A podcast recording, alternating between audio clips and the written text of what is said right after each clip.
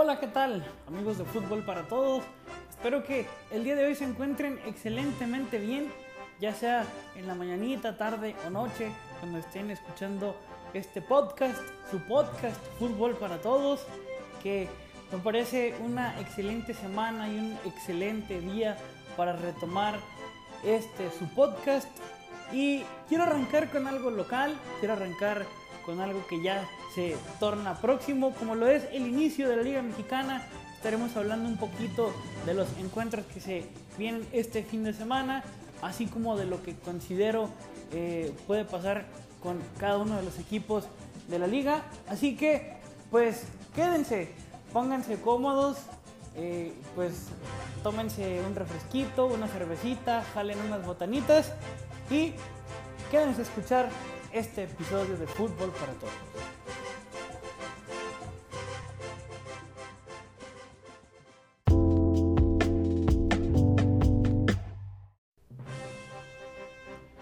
¿Qué tal audio escuchas de Fútbol para Todos? Ya los había saludado en la introducción del episodio. Así que vámonos con lo que nos truje chancha porque el día de hoy hablaremos sobre el arranque de la Liga Mexicana eh, que se torna bastante interesante. Arrancamos el primero de julio con dos partidos que pintan pues atractivos, como lo es eh, el primero, el, el, primer partido, el que da inicio al telón del torneo, el que lo abre, es entre Necaxa y Toluca, dos equipos con realidades podríamos decir distintas, pero con expectativas más o menos parecidas, porque el Necaxa hizo eh, un torneo bastante bueno, el torneo pasado, bajo la gestión de Jimmy Lozano, y tratarán de emular o superar incluso lo que se hizo. Y el Toluca, que buscará resurgir de las cenizas, porque realmente no le ha ido muy bien al equipo de los Diablos Rojos y tratarán de hacer pues algo diferente a lo que se hizo. Tuvieron bastantes incorporaciones ambos equipos.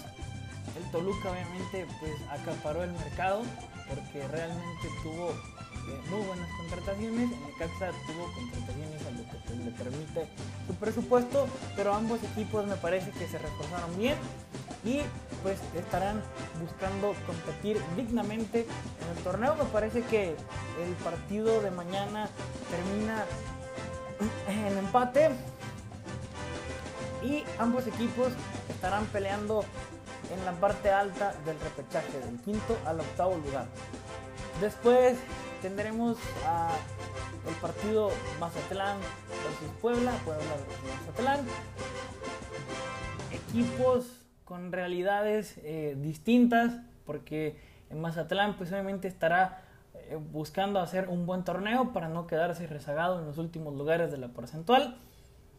Y el Puebla, como ya nos tiene acostumbrados, seguramente estará compitiendo en lo alto del torneo, así como pues lo han demostrado en estas últimas eh, competiciones bajo la gestión de Larcamón, que siempre pues a pesar de que le desmantelan al equipo, ha hecho un gran trabajo. Me parece que el partido de mañana pues se lo lleva el Puebla y pues el Puebla estará compitiendo en los primeros lugares y el Mazatlán me parece que estará por allá del 13 eh, al, 16 más o menos.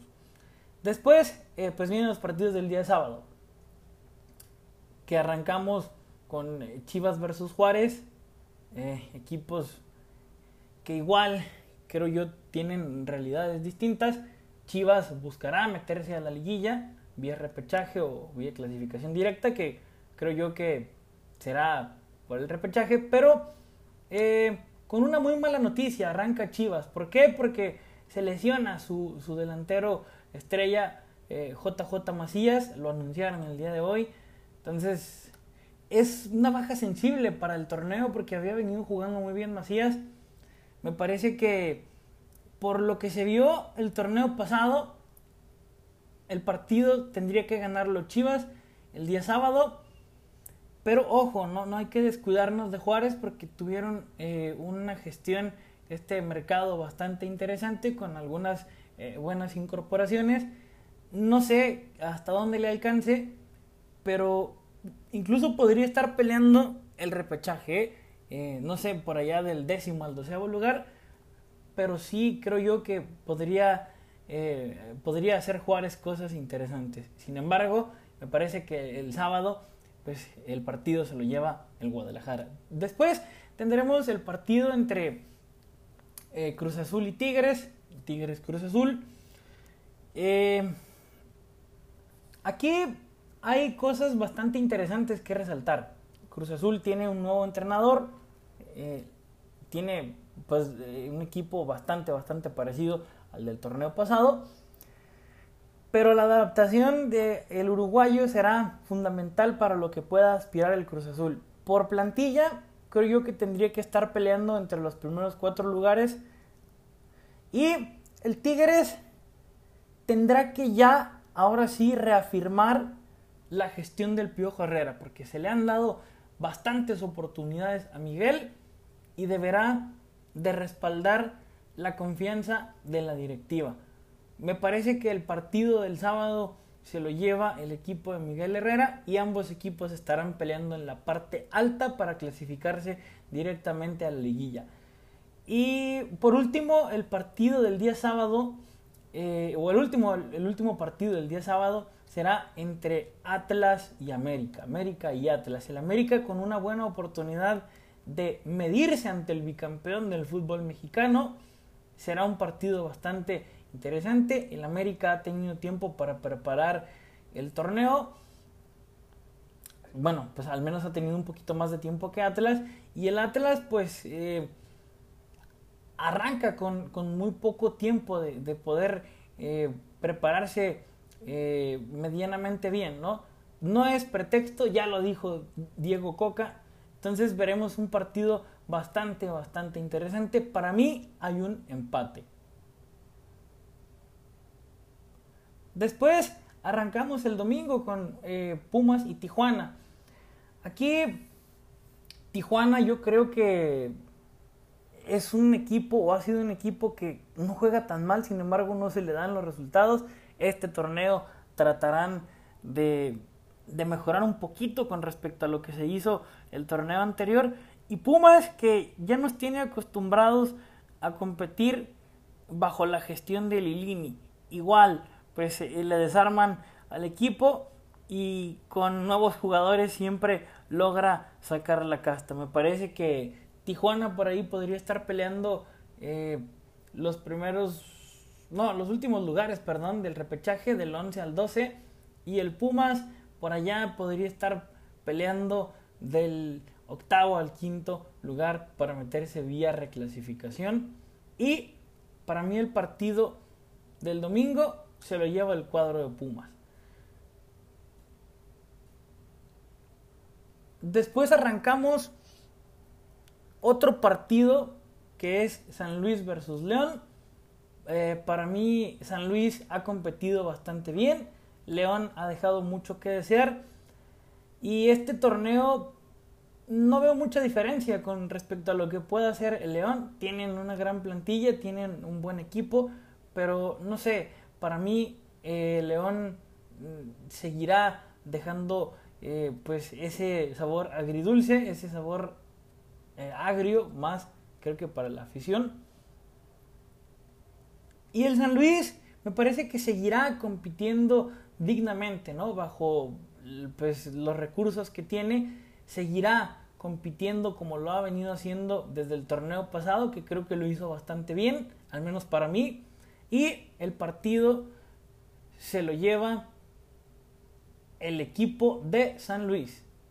Y después para finalizar tenemos el partido entre Santos Monterrey. Santos tendrá que mejorar muchísimo con respecto a lo que se hizo el torneo pasado. Y el Monterrey me parece que deberá de, mejorar mucho. Porque realmente tienen una plantilla bastante, bastante interesante. Y, dejaron, dejaron mucho que desear. ambos equipos, ¿eh? porque ambos equipos son equipos poderosos del fútbol mexicano, porque ambos equipos eh, son equipos que nos tienen acostumbrados a competir dignamente, entonces ambos equipos deberán mejorar con respecto a lo que ya habían hecho el torneo pasado. Para mí, el partido del domingo se lo lleva el Monterrey, pero ambos equipos estarán peleando en la parte alta. Santos para meterse vía repechaje y Monterrey para meterse vía clasificación directa. Y después tenemos el partido de Pachuca Querétaro, el bicampeón del fútbol mexicano contra uno de los equipos más modestos. Realidades totalmente distintas, porque el Pachuca eh, buscará consolidar lo que ya había hecho el torneo anterior y el Querétaro pues buscará tratar de competir dignamente para no pagar eh, la multa que ya habíamos venido mencionando como con Juárez, como con Mazatlán. Me parece que incluso Toluca está involucrado en, en, esa, en esa peleita, pero entonces, eh, como les digo, equipos con realidades totalmente distintas. Me parece que el partido de lunes se lo lleva el Pachuca y pues eh, el Pachuca me parece para mí que estará peleando por meterse entre los primeros cuatro lugares y el, Querétaro pues estará eh, pues ahí entre, entre los sotaneros. Pues esto ha sido todo, al menos en este episodio. Me dio muchísimo gusto estar con ustedes. Y ahorita, al finalizar el episodio, ya en la parte del fin, quiero platicarles un poquito acerca de lo que se va a venir. Así que quédense, por favor, a escuchar la despedida de este episodio.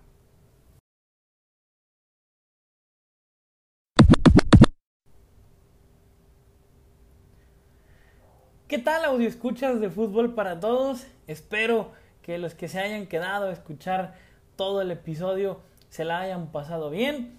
Eh, espero que también eh, pues me dejen sus comentarios en redes sociales, tanto como en Facebook, en Twitter, de que pues si hay algo que mejorar, si hay algo que pueda añadirle al podcast, me lo hagan saber. Eh, pues estaré recibiendo sus comentarios con muchísimo gusto. Espero que puedan compartirlo con sus amigos. Por ahí pues mándenles un mensajito. Oye, ya escuchaste a este cabrón que hace podcast y su puta madre, no sé qué. Eh, pues compartan el episodio. Si les gusta mi contenido, compártanlo con sus amistades. Que les guste el fútbol, que les guste pues este formato de, los podcasts. Y quiero platicarles un poquito de lo que se viene para Fútbol para Todos. Estaremos eh, empezando ya con la cuarta temporada. Este es el primer episodio.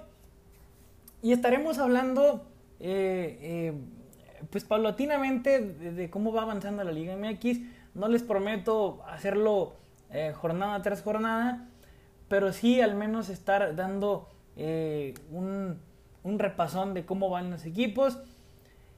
En estos próximos días voy a estar platicando un poquito de la selección, tanto como la mayor y la juvenil, porque hay muchas cosas interesantes para hablar. Quiero hablar sobre el proceso del Tata Martino en general, no nada más el proceso de las eliminatorias. Y quiero hablar sobre el fracaso totote que se pegó la selección menor, la selección eh, sub-20 entre semana, porque pues nos dejó sin Juegos Olímpicos y nos dejó sin Mundial eh, sub-20, que son pues dos escalones bastante interesantes sobre cómo podemos medir a la selección a las elecciones juveniles. Entonces, quiero hablar sobre esos dos temas eh, que pues son, son, son bastante, bastante interesantes y seguramente nos estarán dejando mucho, mucho material eh, sobre el que platicar. Entonces, eso será lo próximo que se venga para fútbol para todos en estos días. Y pues bueno, como lo mencioné anteriormente, espero que puedan compartir el episodio con sus amigos en Twitter, en Facebook. Eh, que se los puedan mandar por ahí a sus amistades más cercanas. Me dio muchísimo gusto estar una vez más con ustedes. Espero que todos se encuentren excelentemente bien, que hayan disfrutado el episodio y pues se despide su amigo Jesús. Adiós.